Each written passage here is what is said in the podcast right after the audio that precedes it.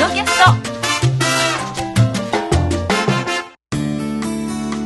ご機嫌いかがでしょうか？ベストハウスです。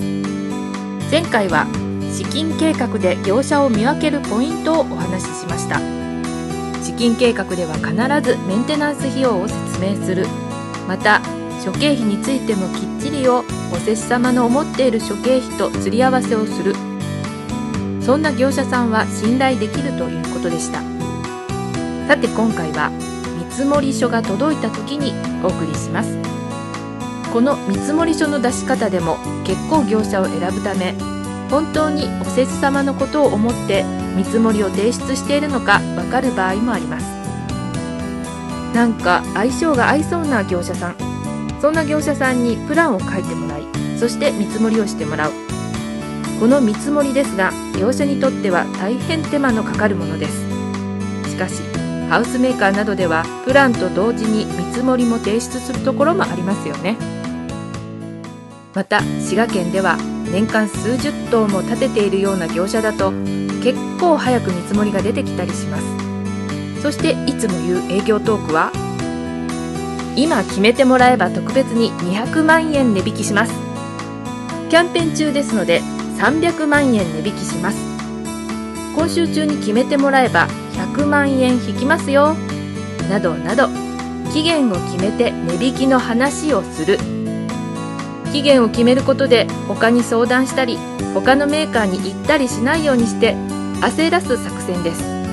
こんな罠にははまらないでくださいね。こんな話をした1ヶ月後も同じように他のお客様に対して今キャンペーン中ですとか言っていますから試しに一旦断ってまた同じようにしてみてください。きっと期限を決めた値引きを言ってきます。だって一年中キャンペーン期間なのですから。決算だから安くします。完成した後モデルハウスに1日お借りできたら100万円値引きします。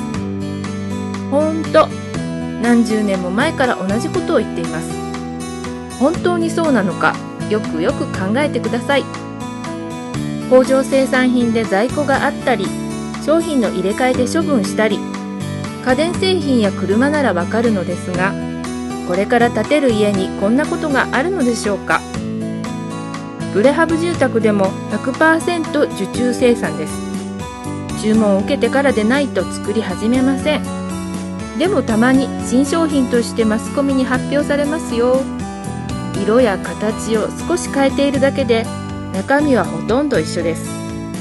証拠に工場の設備は全然変わっていませんから。これは決算で売り上げを上げたいからか。住まいは受注してから3ヶ月から4ヶ月はかかります。決算月は大手の場合1年間に4回あります。大体が決算月なのです。このように言う営業マンは1この月に受注を取って成績を上げたいから。2支店の目標を達成したいから。3他と比べられたら困るから。大体がこんな理由です。もしお施主様がサラリーマンで営業職だったらわかると思います。ほとんどが会社やその営業マンの都合なのです。そして見積もりして簡単に100万円や200万円負けることっておかしくないですか？本全国全ての会社で業種によって健全な経営をするための利益率はほぼ決まっています。服飾だったら何パーセント飲食だったら何パーセント家電だったら何パーセント。大手の工務店も大手のハウスメーカーも最近はよく倒産していますが理由は会社経営に必要な利益を取れなかったから。新聞をご覧ください。ほぼ100%そうです。簡単に100万円を負けるような業者は会社が潰れるかまたは見積もりに最初から100万円載せているかどちらかです。それかすごいどんぶり勘定なのか。私たちの出した見積書では端数の数万円を切らせてもらうのがいっぱいです。正直に見積もりをしていますから。もし負けてと言われたら図面を変更するか材料を変更します。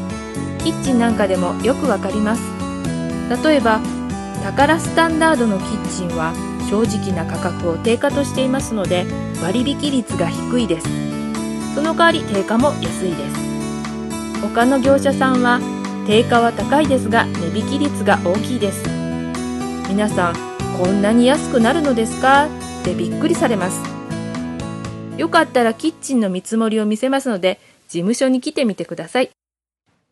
では今日のポイントは期限を決めて見積もりを提出し契約を焦らすところは注意してください。簡単に値引きをしてくる業者は危険です。正直に見積もりをしていない可能性があります。でした。では次回建築地に近い業者を選ぶことをお送りします。お楽しみに。以上ベストハウスでした。